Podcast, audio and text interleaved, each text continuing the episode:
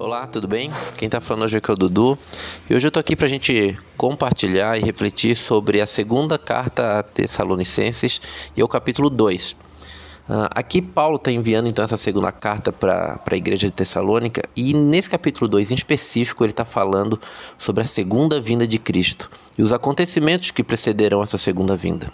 O povo estava meio ansioso porque um já acreditava que essa segunda vida estava acontecendo por, por, por doutrinas e, e, também por mensagem de falsos profetas.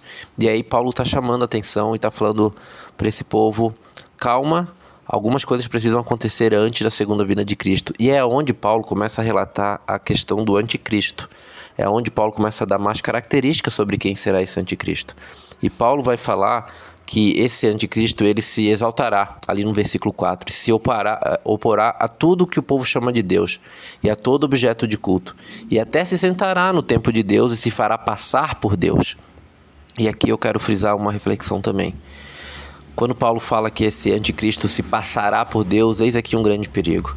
É, por vezes, aquilo que é perigoso não é realmente aquilo que é o mais ao contrário, é aquilo que se parece muito.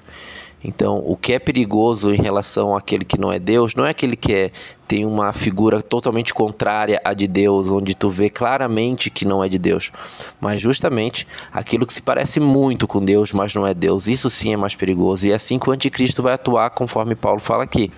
Ele será, ele se exaltará, ele até sentará no templo de Deus e se fará passar por Deus. Então, por isso o perigo. Imagina se ele vem como uma figura feia, estranha, e como a gente vê em filmes, e ficaria muito óbvio que esse não seria Deus, mas uma vez que ele se passará por Deus, eis aquilo que vai acontecer que Paulo comenta aqui também nessa carta. Muitos vão acreditar nele, muitos vão seguir ele e muitos vão caminhar achando que esse é Deus, porque ele se passará por Deus. Então, Paulo está alertando eles, falando: gente, fiquem atentos. Ainda acontecerá esse tempo, o tempo onde o anticristo passará e enganará muitos. E esse homem virá para realizar o trabalho de Satanás, como ele vai falar no versículo 9, com poder, sinais e falsas maravilhas. Aí no 10 ele completa, ele completa falando, e com todo tipo de mentira perversa para enganar os que estão caminhando para a destruição, pois se recusam a amar e aceitar a verdade que os salvaria. Então a gente consegue ver que o anticristo ele tem vários pontos contrários aqui em relação àquilo que Deus propõe para gente. Ele vai trabalhar com mentira e persuasões, diferente do nosso Deus, um Deus que é de verdade e, e o caminho dele é para salvação. É um caminho que nos leva para sermos santos, separados para Ele.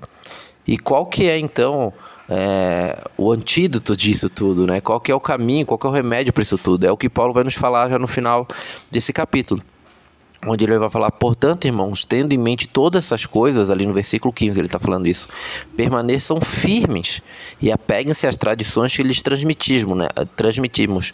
Essas tradições é o Evangelho, sejam pessoalmente ou, for, ou por forma de carta, que o próprio Jesus Cristo, nosso Senhor e Deus, nosso Pai que nos amou e pela graça nos deu eterno conforto e, maravilha, e maravilhosa esperança, os anime os fortaleça em tudo de bom que vocês fizerem e disserem. O que Paulo está falando para eles aqui é o seguinte: não existe outro caminho para que a gente não caia em engano, em mentira e em destruição, a não ser se permanecer firme em Jesus Cristo. Quanto mais próximo, quanto mais buscarmos Ele, mais estaremos firmes, mais estaremos em intimidade com Ele e assim teremos mais condições, através do Espírito Santo agindo em nossos corações, de interpretar aquilo que é de Deus e aquilo que não é de Deus, aquilo que, que leva a caminhos que agradam ao Senhor e aquilo que leva a caminhos que não agradam ao Senhor. Então que a gente também possa olhar para essa palavra, olhar para a nossa vida nos dias de hoje. E através dessa palavra refletir.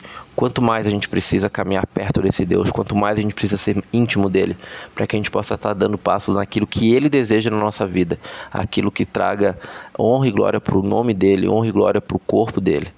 Então que possamos caminhar juntos e que essas palavras de Paulo possam estar orientando a nossa semana, que a gente possa estar andando é nessas coisas que ele chama de firmes e que a gente possa pegar a tradição. A tradição é a palavra do Evangelho, de um Cristo que veio que morreu por mim e por você, para que, teremos, que, para que assim possamos ter vida eterna. Amém? Seguimos nessa fé e nessa esperança que o nosso Deus vive.